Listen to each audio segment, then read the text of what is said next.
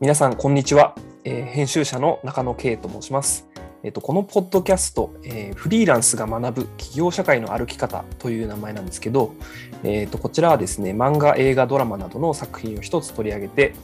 えーフリーランスで働く20代から30代の男性編集者、ライター3名で、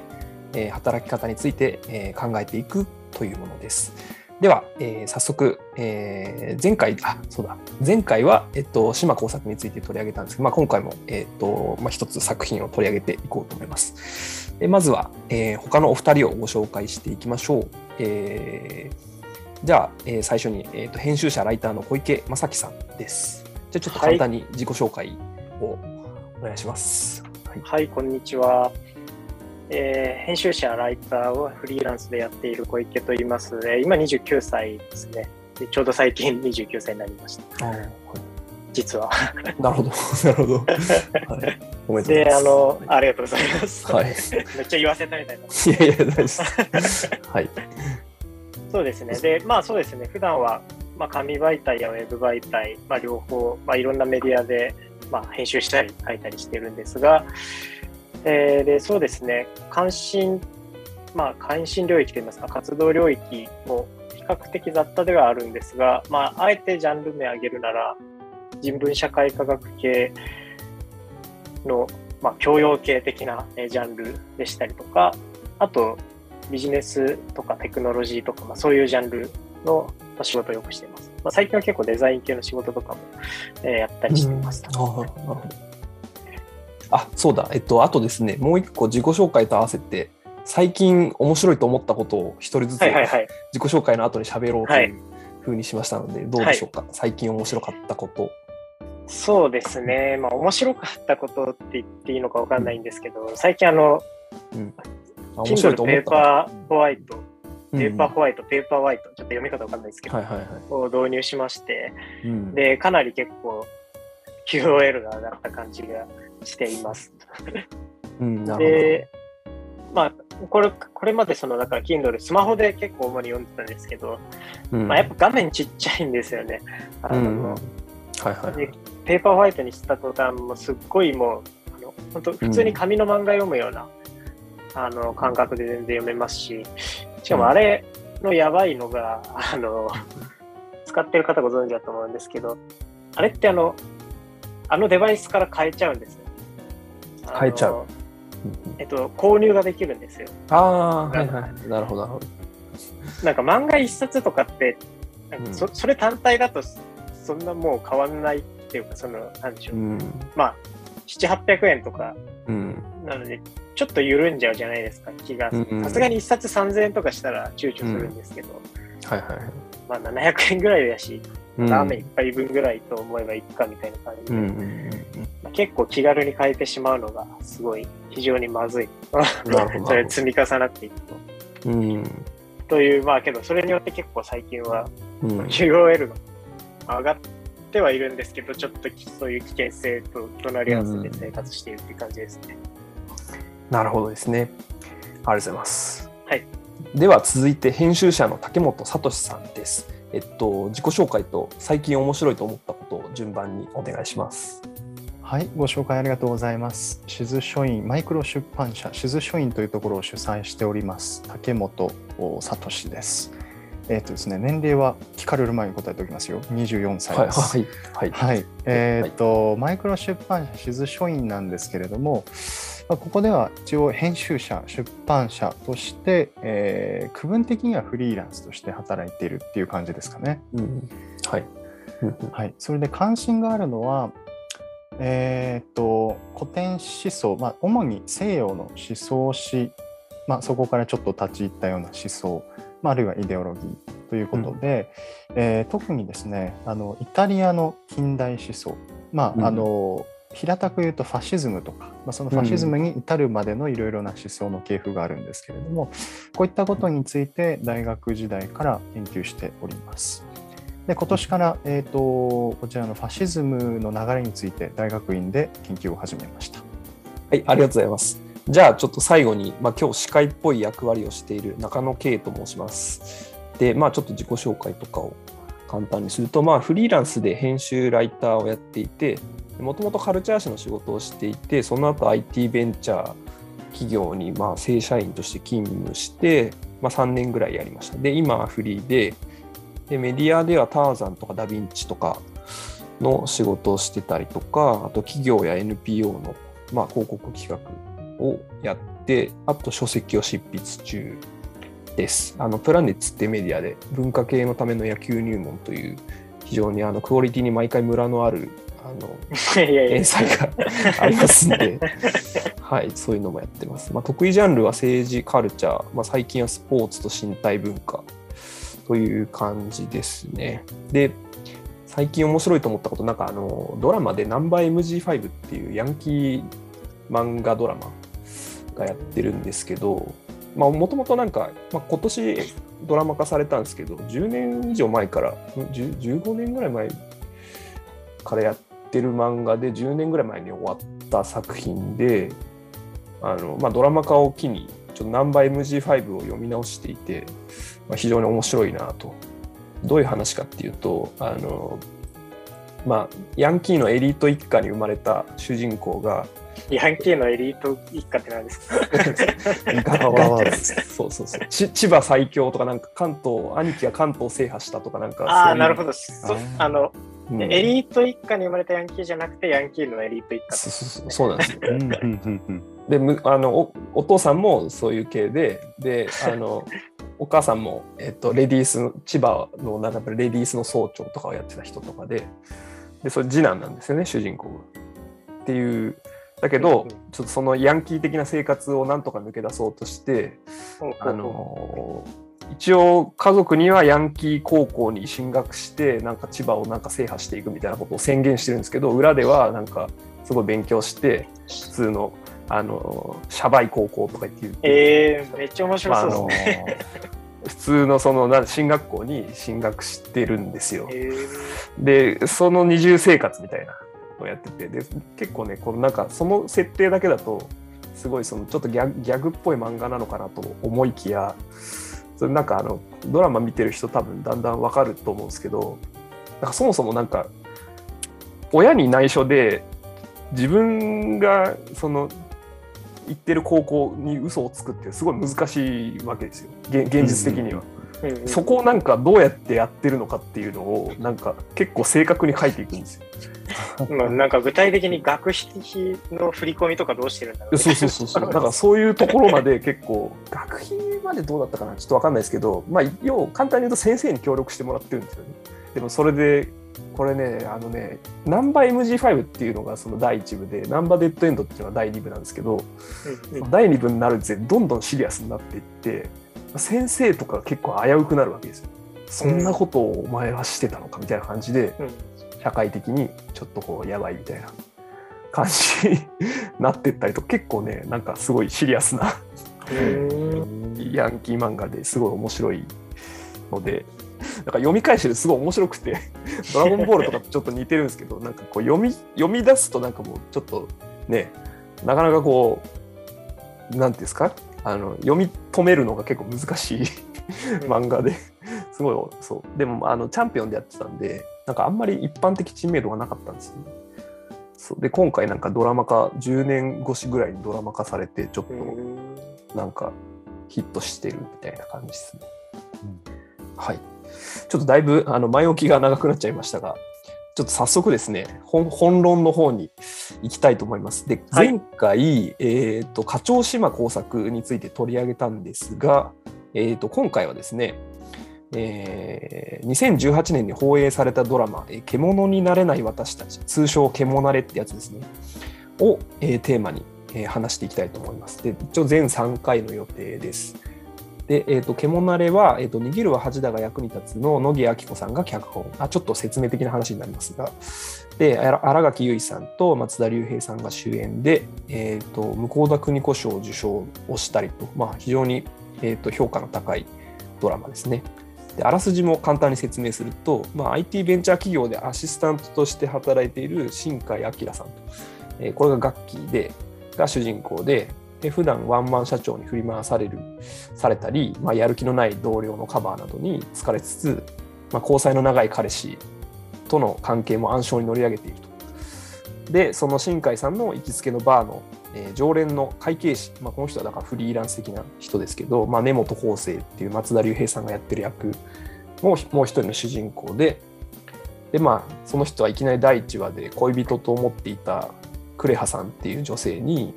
私他の男の人と結婚するのみたいな感じであのいきなり結婚 自分とは違う人と結婚すするというふうに告げられると。みたいなところからまあ始まっていく、まあ、恋愛ドラマなのか、まあ、働く OL ドラマ的な OL っていいのかな？なんていうんだろう、まあ、働く女性のドラマなのかな？んかちょっとどっちなのかっていうのがなんかあの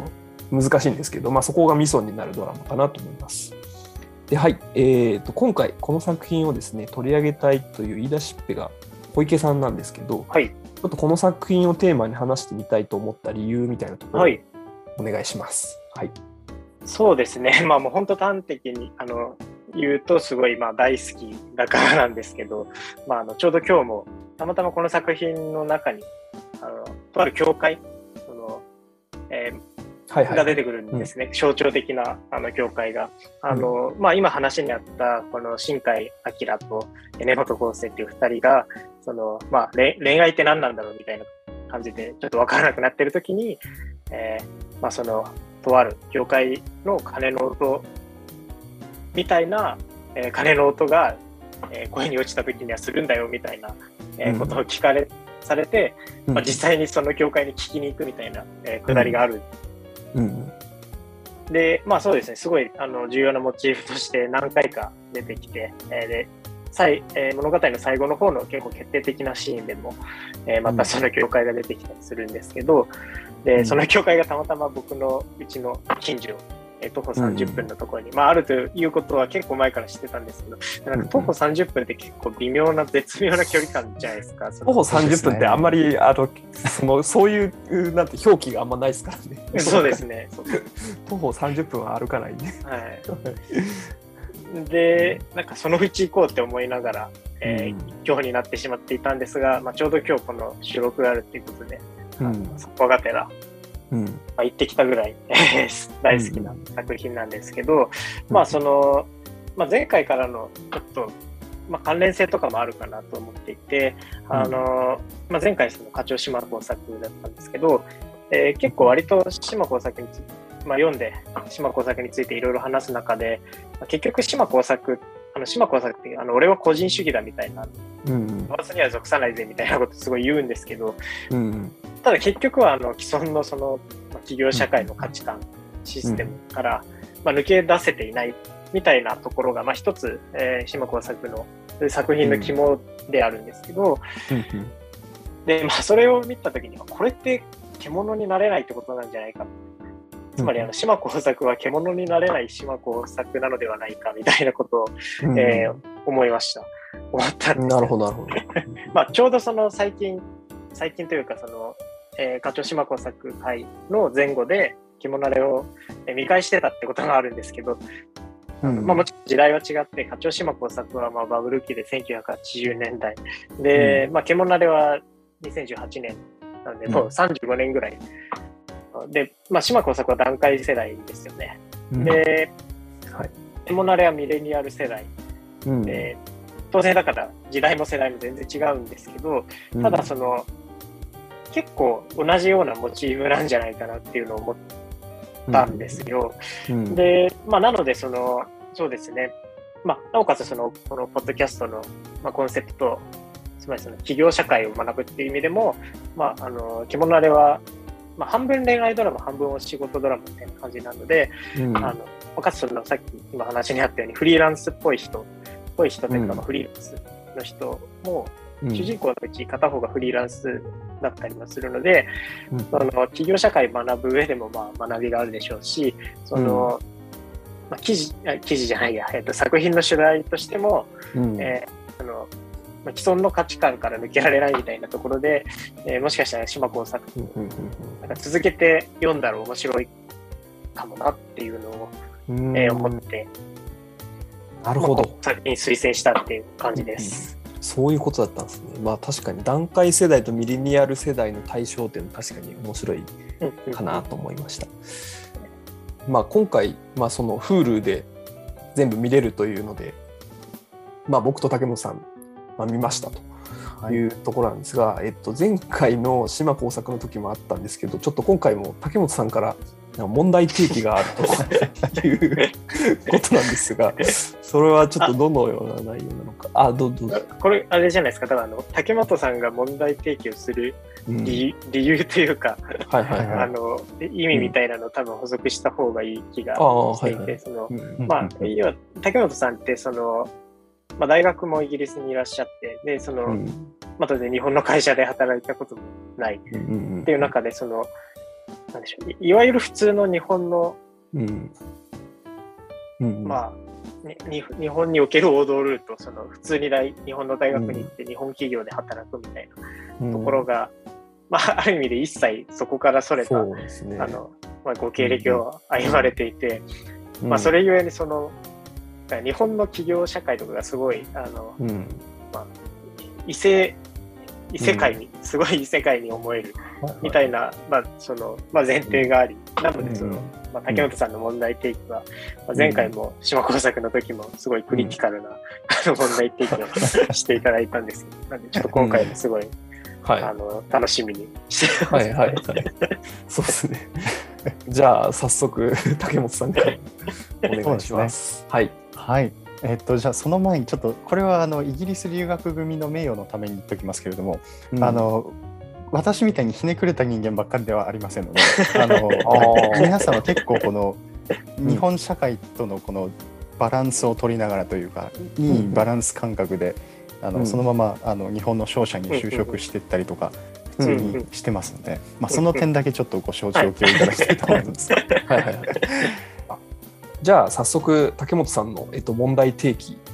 があるというのはどのどんな内容なんでしょうか？はい、えー、っとですね、うん、結論から言うと、うん、これファイトクラブとの戦いなんじゃないかなと。ファイトクラブ思うわけですよ。すごい結論ですね。そうですね。あの結構サブカル映画というかあの、うんはいはいはい、一昔前に一世を風靡した「ファイトクラブ」という映画があるんですけれども、うん。うん、えーと、今回小池さんは「ファイトクラブ」見てきていただいたということで。そうですね。なんか、うん、あの何でしょう今おっしゃってましたけどいわゆるえこれは見見ておけ作品リストになんか結構含まれるじゃないですか。うん、確かに。そうそう。いつか見なきゃなと思ってたんですけど、なかなか見る機会がなかった。ちょっと今回いい機会だったので、ちょうど今日見て、見たばかりのところです。まあ、あれですよね、デビッド・フィンチャー監督の、はい、そうそう代表作の一つですよね。うん、ファイトクラブは、まあ、念のため内容をすごくざっくりと解説しておくと、うんえーまあ、いわゆるエリートサラリーマンという立場の主人公が、まあ、あることをきっかけにしてこの自分の生活に疑いを持ち始めると。でそこからかなりこうなんというかディリュージョナルというか、まあ、幻覚なのかこれが現実なのかっていうボーダーラインをさまよいながら、まあ、あの自己破壊を行っていくわけですね。自らのアイデンティティをこう壊しながら新たにしていくっていう。とまあそういう感じの映画ですので、まあ、それはそれとしてまた興味のある方は見ていただきたいと思うんですが、まあ、ここでキーワードになるのは現在の自分のポジションとかステータスを疑うっていうことですね。はい、はい。はい。はい、これがですね、うん。えー、できてないんじゃないかなと。そのけけけけけ けけれの、そうですね、けもなれの主人公たちにですね、まあ、あのパッと獣をまず一回見てみて、えー、この主人公およびその主人公の周りのにいる人たちに対して私が思ったこととしては、うん、まあ、端的にそのこの人たちは果たして幸せなのかと、幸せなのだろうかという疑問でした。はい、それがなぜかというと獣で描かれる生活にはまあ、お仕事と恋愛にフォーカスしているから、まあ、それは当たり前といえば当たり前のことなんですが、うん、生活の余暇とか、まあ、趣味にあたるような文化性がほぼ一切ないんじゃないかななるほどこれはちょっと人として深刻な問題なんじゃないかなと 私は思うわけですよ。なるほどなるほど。でじゃあ趣味がなければあの彼らうん何をするのかというと、その職職場の近くでもないのかな。まあでも一応そのむしろ家の家の近くです。家の近くですかね。うん。ええそのファイブタップというあの居酒屋というか、あのパブに近いようなイギリスでいうところの、うん。まあ、そういうところに行ってとりあえずビールを飲むと。うん。でこれこの設定はですね結構、これはなんというかメタなものが含まれているというかうんほうほうほう。あの19世紀のあのドイツのですねうんあの産業革命まあ、あの他のイギリスとかに比べてこう遅れて産業革命が到来したドイツにおいてうん。都市環境に阻害されるドイツ人労働者の挿絵っていうのが結構 あってですね。そうみんなで休日やることないのでうん。とりあえず酒場に行って酒を飲むとうん。そういうような生活の描写が結構出てくるんですよ。うん。それに私の中で結構重なってしまったんですよね。おお、すごい重ね方ですね。そうそううで、ん。これは何というかそのじゃあその19世紀のドイツの状況に対してその時代の知識人たちはどういうふうに、えーうん応答していたのかと。例えば文トとか、まあ、そういった社会学者たちはうん労働の内容がですねやがては、まあ、機械的なものからあの、まあ、より精神的なものあの精神科このマインドとか知識労働にシフトしていった時にうん。その労働知能労働によってこの労働者の人格的なあるいは政治的な自由というものがもたらされるのではない。か、これ文化をさらに隆盛させて、えーうん。純粋なものにするんじゃないまあ、うんそういうことを言っていたわけなんですが、うん果たして獣慣れを見てそれを言えるのかと本当にそうなったはい。むしろうん。都市都市の環境にいるから、まあ、獣慣れは東京が舞台ですからうん。すごいあの過密な都市環境だと思うんですが、うんそういった都市の環境にいるからこそ職業選択が狭まるっていう側面もあるんじゃないかなとうんいうふうに思ってまして、うん。で、まあ、ネットの時代の現代でも、まあ、あるいはネットの時代の現代だからこそ、労働者が阻害されているのではないかと、まあ、そういうことを思いましたね。うん。うん。もうちょっと具体的にいきましょうか。まあなんかそうですね。ファイトファイトクラブとのとのなんか違いっていうのはどうどういうところであるんですか？その視覚で言うと、視覚ってまあ視点で言うと。そうですよね。うんあのまあ、端的に言って本当にあのうん。職業選択が正解なのかという問題ですね。で知的労働のうん。末路として、まあ、例えばあのこの主人公が勤めている先のつくもクリエイトという、うん。まあ、ウェブ制作会社ですね、うん。うん。うんの環境が、まあ、あのうん。とんでもないことになっていたりとか、えーその会社の回し方がとん。でもないことになっていたりとか、まあ、そういったあのいわゆる都市的シティポップでキラキラしてて都会的な職業選択の末路がそうであって、でそれ以外の選択肢がほぼ一切抜け落ちている。うんで田舎に行って漁師になろうとかですね、まあ、そういった視点はほぼ一切ないわけです。ううんん。じゃあこの自分のステータスを疑うのかと言われるといやそういうわけでもないんですよねこれは。うんうんということでそのすごくこう惰性で生きているというかうん思いうん思い込みでそのままずるずると引っ張っていってしまっているような気がしてこれがまさにファイトクラブのこの自己破壊的なアイデンティティの改革に対する全くこの正反対のものじゃないのかなっていうふうに私には映りましたね。なるほどね。ファイトクラブも一応都市生活では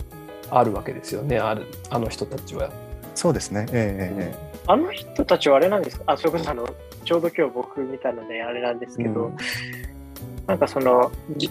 意識的に改革してるっていうよりは、その、むしろ、あの、その、都市生活による、まあ、阻害みたいなうんうん。ものに、まあ、うん苦しんだ結果、まあ、なんか、結構その、あの、じいろんな病、あの、依存症とか病気の人の自助グループにうんあのうんうん自分はその病気じゃないのに行って、なんかそこで一緒に泣くことですっきりするとか、そうそうそうそう。あとなんか、それこそファイトクラブっていうのがあるように、その、うん。とにかく殴り合う、うん。殴り合いサークルみたいなのを作って、うん。あの、なんかそこで、あの、流血することによってすっきりするとか、あの、うん。まあ、ただなんかそういうことをまあ、試みているように見えつつ、ただ結構最終的には、うん。まあ、自分の中で結局その、まあ、人格分裂というか、あの、うん。都市生活がうん。生む、まあ、阻害によって、そういうなんか多重人格的なものに、えーまあ、実は追いやられていたんだみたいなのが、まあ結構結論的なところだったと思うんですけど、なので、その、ななんでしょうね。なんか別にファイトクラブの人たちって、都市生活者の阻害みたいなものから抜け出れてないんじゃないかなっていう気がしたんですけど。んそうですね、。まあ確かにそれはその通り、ちょっと問題提起の仕方がおかしかったかもしれません。あ、えあの、うんえーっとですね、あの獣に出ているような人たちが、果たしてファイトクラブから教訓をつかみ取ることができるのかと言った方が正しいかもしれませんね。なるほど、なるほど。まあでも掴み取るんじゃないですか？多分見ないだけで。多分その獣れを見てる人ファイトクラブ見てる人ってなんかかなり重ならないような気もするかな。だその男性と女性ってことだと思うんですけどね、割と。あ、けど、獣れを見てる人ってよりは、獣れに出てくる人ってことですよね。今、竹あ本さんが。うん出てくる人も。そうですね。あまあでも両方の側面から議論した方が楽しいような気がします。うん。うん。うんそうね。まあ獣れまあ僕は両方見てるけどなんか珍しいような気もすするかな。どっちかっていうと僕個人はファイトクラブ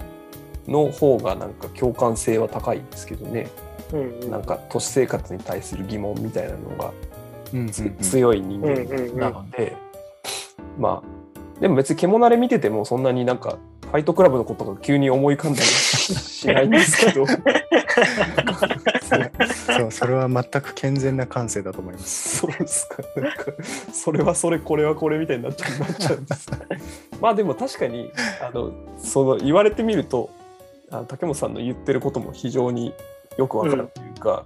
ら多分なんか少なくともそのアキラさんとね昴生君とかまあ殴り合いはしないですよね多分ね。うんうんうん、でも殴り合いした方がいいんじゃないかってちょっと確かに言われてみるとちょっと思います。ね別にそういう性的なあれじゃなくて、うんうん。うん素朴に殴り合いとかした方がいいんじゃないかなみたいな、むしろあれですよね、あの、殴り合いをけしかけられるけど、しないみたいなシーンがありますね。あの、京也、ありましたね。うん確かに、あの、昴生が、その、うん。まあ、まあ、アキラの彼氏うんであるって、そのさっき冒頭で紹介あったどっちつかずの、まあ、恋人である、はいはい、えー、京也。田中圭。にはい、と田中圭演じる京也に、まあ、ちょちょっとけしかけるんですよね、あの、うん。あアキラ、アキラと、なんかちょっとよろしくやりましたみたいなのを、まあ嘘、嘘をついてけしかけるんですけど、で、まあ、そしたらその田中圭、あのうん、京也が、うん。ちょっと怒って殴っ、衝動的に殴っちゃうんですよ。うんうんうんその、昴生のこと。で、けど昴生は殴り返さないし、あの、うんうん田中圭が、いや、ちょっとあの時申し訳なかった、その後日、もうあの時申し訳なかったんで、殴り返してくださいみたいなことを言うんですけど、ななんで嫌だよ、めんどくせえみたいなことをうんうん言うんですよ。うんうんだからまあ、確かにファイトクラブにはまあ、入らないだろうな、彼はっていう感じですよ。ちょっと思うのがあの京也が殴ってたシーンってはい。なんかすごい違和感があって個人的に、うんうんうん。普通人は殴んないだろうって思っちゃうんですよなんかあのあのなんていうんですかね。そのなんだろう熱い殴っちまったみたいなことってあんまないと思ってて結構決意のもとに殴ると思うので、はいはいはい。なんかそういう シーンがあるとしたらですよ。うん。なんかあれ結構なんかふなんか空想的な暴力だなってちょっと思いますね、なんかうんうんしそのなんでしょうね。あの反射的に暴力って出るものではそんなにないと思うんで特にあの京也君みたいなエリートサラリーマンとか。そうですね。うん。現代のエリートサラリーマンとか、そうです。なんかムカついたこと言われたから殴るみたいなことになってたら多分あの三菱地所みたいな会社ですよね彼が。うん、そうですね。地所とか入らないと思うんですよ多分。あの千葉のなんかヤンキーとかになってると思う。なんかどっちかっていうと。そうだからすごいあれはなんかぼなんか暴力の僕個人すごい暴力の描写にすごい厳しい厳しい人間だと思うんですよ。なんかその映画とかにおいて、うん。なんかあそこのシーンだけはもうすごい暴力に対する理解がちょっと低いっていうか。こんな簡単に殴んないよみたいな。なんかちょっとちょっとねあのすみません。あの獣れはすごいいい作品だと思ったんですけどちょっとあそこのシーンは確かにあの今思うとすごい、うんうんうん。あのうんなんか違うなっていう。うん、フィクションフィクショナルすぎるっていうか、うん、まあそうね暴力を抑制して生きてますからねほとんどの人は。うん。うん。えでもまさにそれすごく重要な点だと思っていてうんうん。そのファイトクラブがダメっていうのと、うん。殴り返すことを拒否するっていうのはちょっとそれとつながっているような気がしていて、うんうん。明らかにその身体性が欠如しているあそういうことところがあるとそう思うんですよねそうそうそうそうまさにまさに。そうそうそう。でこれさっきのあの19世紀のドイツ人労働者の話に戻るんですがうん。じその、えー都市生活によって阻害された労働者たちを、えーより世界に有機的にもう一回つなぎ直そうといううん。運動が、うんうん。まあ、多分ちょっと皆さんご存知なんじゃないかなと思うんですが、うん。ワンダーフォーゲルというものがありまして、あーあーそうなるほどなるほど。そうそうそう。なるほど。でそれを主導したのがナチスなんですよ。ああーそっか。あはい。そうそう土と地ゲルマン人の地とゲルマン人の郷土を有機的につなぎ直すために、うん。都市に阻害された労働者たちをワンダーフォーゲルに行きましょう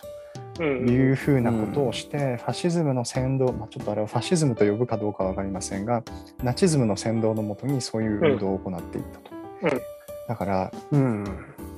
殴り合う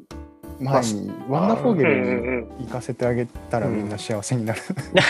まあそのあれですよね、うん。なんかし身体身体性の回復みたいなことが必その通りですね要なんですよね、うん。多分、ええ。ええ必要だと竹本さんは捉えた。そうですね。獣なんかうんそれで言うと、その確かにそれそうだなと思って、あの、まあ身体性で、まあもちろん暴力って言っちゃうとちょっと極端になっちゃうんですけど、うん。なんか一つ、僕今その、まあだからさっき言ったように獣で大好きなんですけど、うんちょっと気になるのが、うんあの、料理のシーンがほとんど出てこないんですよ。あれって。なるほど。あの、まあ、そもそも結構、乃木明子さんの作品が割とあんまり料理のシーンとか出てこないことが多い気がするんですけど、まあ、特に獣れって、あの、まあその、まあ、その普段都市労働によって阻害されますと。で、それをじゃあいかに取り戻すかって時に、うん。その、まあ、あの、ファイブタップ。だから、うん。あれで、まあ、あそこでは結構その、なんでしょうね。まあ、根津、屋根線にあるいい感じのクラフトビールバーみたいな感じで、まあ、描かれてます。まあ、言ってしまうと竹本さんがおっしゃったように、あの、もう本当、まあ、結構古典的な、あの、まあ、労働者のための、まあ、労働者が、その、まあ、ある種その、ね、ふ普段の昼間の社会のストレスから目を背けるっていうか、そこを、まあ、一瞬忘れることで、ちょっと、あの、うん。まあ、ケアされる場所みたいなうんところで、うん。うんまあ、基本的にはそこでのケアしか行われてないと思うんですけど、なんかその、あの、僕としては、その、まあ、身体性っていう時に、まあ、もちろんその、山に登るとか、土をいじいじるとか、あの、野菜を育てるとか、あの、スポーツをするとか、まあ、そういうのももちろんあると思うんですけど、なんかうん。その、手手を動かすみたいなものが、すごいうん身体性っていうものにおいてすごい大事だなと思っていて、で、その一番なんか身近なものってやっぱ料理だと思うんですよね。うんまあ料理じゃなくてもいいですけど、家事、家事ですね。うんまあ家事。うんでで、まあ特にやっぱり料理ですね。で、まあそれこそその、まあ、あの、乃木明子さんと並んで多分、あの、現代の日本のテレビドラマ業界で、うん。あの、まあ最もえー有名な脚本家の一人である坂本雄二さんっていう人がいて、うん。あの、まあ、最近だとカルテットとか、あの、大豆田十和子とか、うん。えーあとあれか、あの、最近初めて映画、あの、花束みたいな恋をしたはいはい初の映画作品とかも、うん。えー書かれたりしたんですけど、あの、坂本雄二さんの作品とかはすごい自炊するんですよね。あの、みんなが自炊をして、でうん。で別にそんなに凝ったものを作るとかじゃなくて、あの、うん。なんでしょう、あの、なんか本当に安く作れるちくわチャーハンとか、あのなんか焼きうどんとか、あのうんそうめんにちょっとみょうがを入れるとか、えーでなんかそういうのを通して、ちょっと何か、えー回復していくみたいなうん。あのそういう結構描かれ方がなされていて、そういうのうんと結構こう比較するとさらに結構顕著で、うん。かあのやっぱりその、まあ、もちろんその運動とか運動しないとか、都市の外に出ないとかっていうのもそうですし、そうなんですけどあの都市生活の中でできるはずの、まあ、身体性うんという料理とか、なんかそういう、その料料理のシーンが一切ないっていうのが、えーうん。なんかすごい言われてみると気になるところではありますね。まあなんかあれですよね。宮崎駿のそのスタジオジブリのアニメとかってそのはい。食べる、食べるシーンとかもすごい多くてあれってなんか自然回帰みたいなのと多分つながってるんだろうなってちょっと思ったというか都市都市生活っていうよりはなんか自然とかなんかこう宇宙っていうか空とか宇宙じゃないか。あれは。大体空だと思うんですけどなんかその外部都市生活の外部みたいなうんところに行くためのなんか道具の一つとして料理とかがね、うん。もしかしたら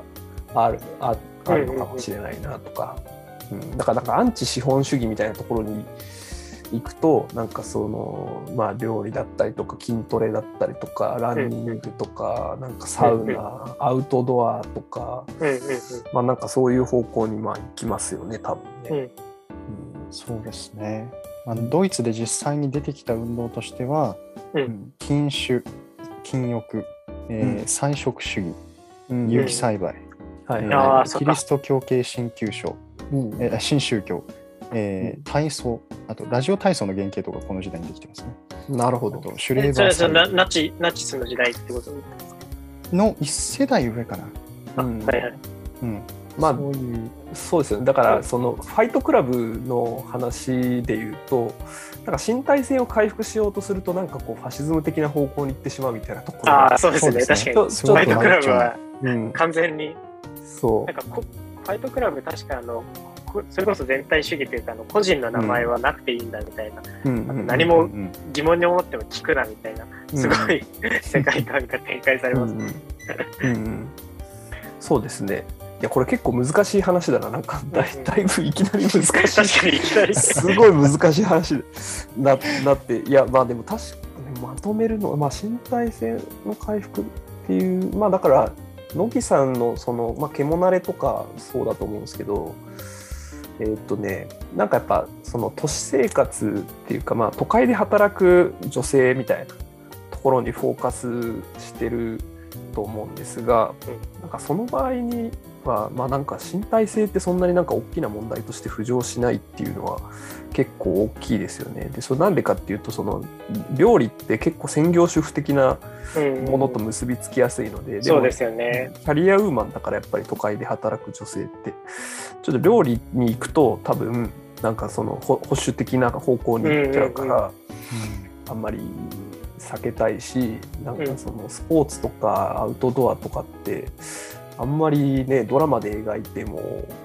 こうてか女性向けのドラマで描いてもなーっていうところもあると思うし、そういうのあんのかな？なんかそのなんていうんですか？割とあのトトレンディードラマってまたちょっと古い言葉ですけど、うんうんうん。もう都会で働く女性向けのうん。ドラマで、なんかああいう身体性系のものとかってあるんですか？ねはい。うーん、とは思い浮かばないよな。僕が今パッと思い浮かんだのこれ全然都会で働く女性向けじゃないですけどあのえっとクロ「クロサンジュ」っていうアニメがあってはい。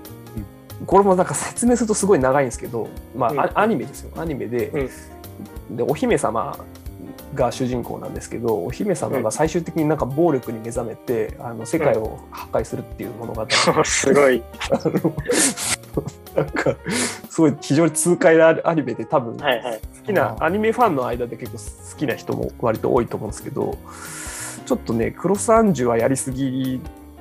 やりすぎて結構怒られたりとかもししてるわけうんですよ。うんうん。うん萌え萌えアニメ美美少女ロボットアニメっていう謎のキャッチフレーズだったんですけどうん暴力となんかその女性みたいなのがこうすごい結びついたもので、うんまあうん。ある種なんか異形の作品になってるんですけど。まあ民放のなんか割とこうゴールデンタイム的なところでやるドラマ としてはちょっとなっていう。うん。だけどなんか、まあ、これちょっと、ななんだ、別に全然、はいはいトレンディードラマとかってほど別に流行ったドラマじゃないですけど、最近僕が見て好きなったので、うん。あの、まあ、テレ東し深夜、うん。テレ東のドラマ25ですよね。あの深夜にやってるはい。やつで、ちょっと前にやってたので、あの、一人キャンプで食って寝るっていうものがあって、はいはいはいはいはい。でそれあの、まあ、あのちょっとあんまりこの話長くしてもあれなんですけど、えっとうん、すごいシンプルに言うと、あの、うん。まあ、と都会で、あのうん。まさにあの、この獣の主人公みたいな人たちですよね。あの、と都市生活者うん。かつ、まあ、労働者みたいな、普段は身体性から阻害されているような人たちが、まあ、その、うん。まあ、キャンプに、一人キャンプに行って、そこでうん。なんか自由に食って寝ることで、まあ、ちょっと人間性を回復していくみたいな話なんですけど、うん。で、それでは結構その、うん。まさにその、ま、まちょで、あれ？ちょっとそれあの、うん。若干複雑な構造で、あの、うん。主人公が2人いて、あの、えっ、と、主人公2人というか、2つの話が交錯して、全く交わらずに並行してるんです。ね。で、うん。まあ、1つがその三浦貴大っていうあの、まあ、男性が主人公でうん。の話が、まあそっちが奇数話。で、偶数話が、あの、まあ、カホですよね。あのうん。カホが主人公で、うん。えーまあ、2人ともあの都市生活者かつそのうん。キャンプが、ソロキャンプが好きっていうのは共通してるんです。別に全然ち、うん。あの世界線違うんですけどでうん。結構あのやっぱ微妙に2人思想が違っていてでうん男性主人公の方は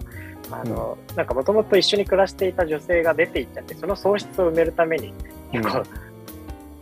ソロキャンプをしている節があって、うんあるんですけど、一方でそのカホの方はあの結構よくって、その、あの、別に特に喪失とかないんですけど、もうただただ、うん。あの楽しむために。しかもその、男性の方はあのすごい缶詰を料理する、持ってって料理するのが好きなんですけど、そのカホの方は、あ 絶対その場で、あの、うん。食料を取るっていう、その、雑草を天ぷらにして食べたりするハードコア。系の。そうそうそう。ん。で、だからね、なんかそれは、まあすごい数少なく、まあ、一応その都市生活者が描描かれる、まあ都市生活者向けのドラマで、うんまあソロキャンプのドラマだからちょっとずるいかもしれないですけど、うんまあ身体性が描かれてまあそうそうですよね。そんな感じですよね。そうか、そういうのもあるのか。なるほど。いやいや、まあまあ、ちょっとありがとうございます。今かなりちょっとクリティカルな話になりすぎたところがあるので、ちょっと戻すと、まあでも、まあとはいえ、ああの小池さんとか僕は結構獣慣れを面白いとは感じたはいとは思うんですけど、まあちょっとここまでの、まあ、竹本さんの強烈な問題提起をふ 踏まえつつだと、小池さんの中で獣慣れのなんか面白ポイントってなんかどういうところになりますか、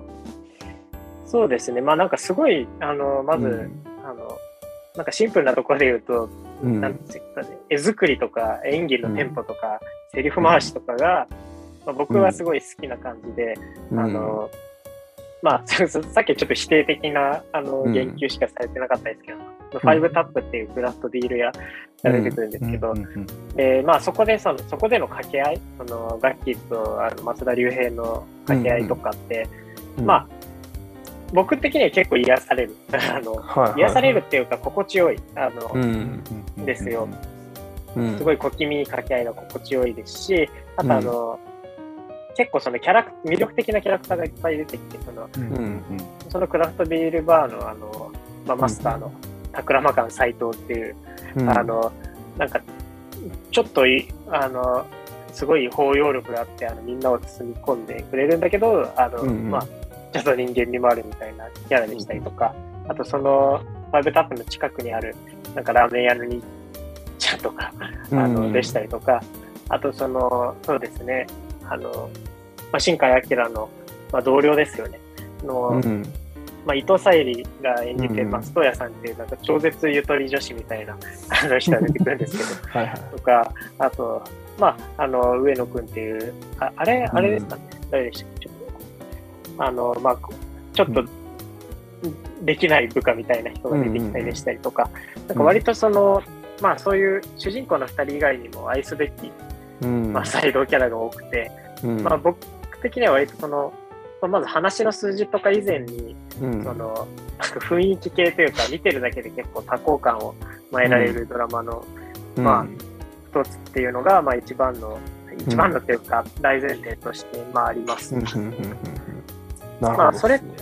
そうですね。うん。まあ、ちょっとい一旦それくらいにしておきましょいやいや、なんか5タップちょっと行きたくなりますよね。いやそうですよごいね、すごい小小学生並みの感想なんですけど、う。いやわフかります、わかりまァイブタップって Google で検索すると、5タップみたいな店って出てくるんですよ。なんか、みんな結構検索してるんだなと思って。そう。す。ちなみになんかまあああそこは、あの、うん。み民家、民家らしいです。あフーァイブタップ確かにん。あの屋根線、屋根線エリアですよね。あれって屋根線なんですか？ね岸岸も岸母人とかあ、屋根線ではないんですか、えーわかんない。いや、多分ね、あれ、いあの雑司ヶ谷だと思う、多分。あ、そうだ、雑司ヶ谷でした。そうそうそうそう屋根線まあまあ、でもあ似たようなもんだ、似たようなもんですけどあの。まあ、なんかちょっと落ち着いた、うんうんうん都内でも落ち着いたところみたいな感じうんうんでうんそうですよね。なるほど、なるほど。まあでも僕はなんだろうな。僕はまあ普通にセリフの掛け合いとか面白いし、あとはまあ、なんか安易に恋愛に落とし込まないように頑張っている感じがすごいいいなと思いましたけどね。なんかロマンチックラブイデオロギーみたいなところに、うんうん。あの合わせていかずにちょっと多多様なあり方をえ描こうとするみたいな、なんかあの乃木さんの脚本って結構そういう感じが多いと思うんですけど、うん、なんかとはいえなんか恋愛的なものに対するなんか憧れみたいなのはうんうん。あの捨てきらないっていうのがあのすごいいいなっていうふうに思いましたね。だから脱恋愛とか、まあ、これからうんうん。あのテーマテーマとしてはこのこの回次の回かなって出てきますけど、うんうんまああのその話その話もしようと思うんですが、うんうん。なんか絶対に描いてるなっていうところかな。あとはなんだろうな。ちょっと一瞬考えてもいいですか？あでちょっとその間に僕がもう一個あのい言うとそのうん。その話の筋みたいなところで言うとやっぱその、うん。あだからこれタイトルがすごいやっぱいいなと思って獣になれない。そうですね。うんうんうん。でこれだからまずそのまあ獣獣って何なんだろうみたいなのとかってほとんど獣っていう言葉自体がまずほとんど出てこないんですけどうん。ドラマの中で。で、その、だからそのこのな慣れないんですよね。その結構、ずっとどっちつかず、そのまあ、ちょっとこれも後でなんかまた詳しく話せればとは思うんですけど、うん。まあ、ここでいう獣っていうのを、まあ、仮にその、そういう既存の価値観とかシステムから、まあ、うん。抜け出ること、うん。まあ、そこに縛られないことって定義すると、うん。まあ、そういう、だから、彼らも、あの、そういう既存の価値観に対する違和感はすごい抱いてるんですけど、うん。ただまあ、そこから抜けきれない。そのどっちつかずの感じみたいなものが、うん。あのまあ、で僕ちょうど今、多分あの作品の彼らと同い年ぐらいなんですけど、あの、なんかすごいリアルだなっていうか、うんそこはだから共感を得るポイントだったんじゃないかなっていうふうに想像。まあ僕も本当に厳密にリアルタイムで見てたわけじゃない、うんわかんないんですけど。うんなんか僕の言葉で言うとなんかすごいちまちましたドラマ だなと思うんですけどそうですね。そうでもそれなんか別に全然けなしてるわけではなくてうんうん。確かになんか竹本さんの言う通りなんかファイトクラブ的な価値観にもうちょっとこう触れた方がいいんじゃないかって思わなくもないけどなんかそのやっぱすすごいなんか細かい悩みっていうかすごいちっちゃな悩みをなんかうんうんちゃんとこう描いているというかそれにそれと格闘しているみたいなところはなんか僕は結構いい部分でもあるのかなって思うんですよね。なんか資本主義に対してなんか違和感がとか確かに僕もそれすごいいつも思ってるし いつも思ってるんだけどなんかそれだけじゃないっていうか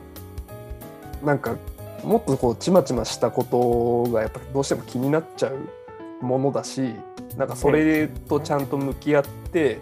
なんか本当にドラスティックな解決をいきなりどんどんするわけではないけどなんかちょっとずつなんか良くしていくみたいな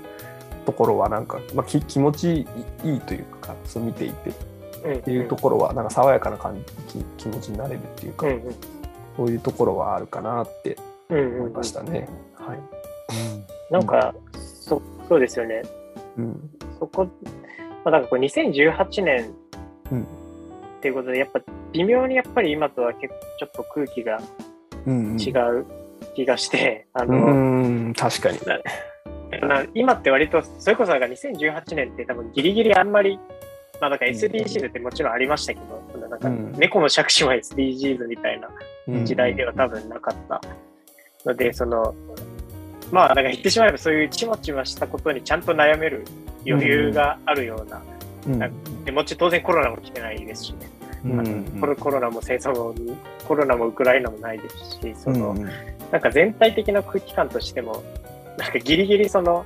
うん。なんかちまちましたことに悩む余裕がまだ残っていた。最後の。うん確時かに。期ぐらいだったんじゃないか確かに。あの感じでなんか生活を営むちょっと今難しいですからね、なんかな。。そうですうね。ん。確かにね、バブルとかとはちょっと違うんだけど、なんか2010年代後半のコロナ前特有のなんかこう、うんちょっとモラトリアム感というか、ねうんそういうのはいいかもしれないですね、確かに。うんうん、ありがとうございます。じゃあちょっと、今回はじゃあこの辺りにして、はいはいちょっとですね、まあ、完全に結論が出たわけでは全然ないのですが まあ今回は獣になれない私たちと、まあ、都市生活の関係みたいなところを 話してみたと。全く結論出てないと思うんですけど、まあ、はい。筋トレ、だから、なんていうんですかね、なんか、いや、お前ら筋トレすればいいじゃんって思わなくもないけど、なんかあんまりこう正面切って言えないみたいな、なんか、ところはある気がするし、なんですかね。うーんしししかもやっぱ筋トレ、じゃあその、あの5タップが筋トレに変わっただけとかだとあんまり意味がない気がするそうですね。ううんん、なんかやっぱり5タップが筋トレに変わったらなんかすごいファシズム的な方向に行くような気もしなくもないし、それはそれでなみたいな。とにかく言わファイ筋肉は全てを癒すみたいな。ブそうっすね。手の会みたいになっちゃうから縦の回みたいになっちゃうんで。ちょっと一緒のね。それはなんかね、落としどころがね、結構悩ましいですよね。それはそれで見てみたい感じもしますけどね。そうですね。まあ確かに。あそこに三島由紀夫を一人、あの転生させて、それはかなりきつい。なるほどね。うん、そうね、確かに。ちょっと三島由紀夫って今いいキーワードですね。でも、確かに。縦の回とか面白いですね。さっきちょっとシャワー浴びながら縦の回のことを考えてた横の回っていうのを作った方がいいんじゃないかなって、ちょっと。なんか、その、あすみません、本当にしょうもない話ですけど。はい。はい、じゃあまあちょっと次回はですね、まあ、もうちょっと,、えっとまあ、この獣慣れの中身について入っていこうと思うんですが主なテーマとしては、まあ、仕事と脱恋愛みたいなところをテーマに話してみたいと思います。でこの獣慣れ編は全3回の予定で、えーよろしければ次回も聞いてみていただければ幸いです。で更新情報は、えっと小池さんとか竹本さん、まあ、僕のツイッターとかブログとかで告知していきますと。はい、で詳細は、ポッドキャストのページにリンクを貼っておきますので、そちらをチェックしてみてください。はい、じゃあ、それでは、えー次回もよろしくお願いします。じゃあ、ありがとうございました。ありがとうございました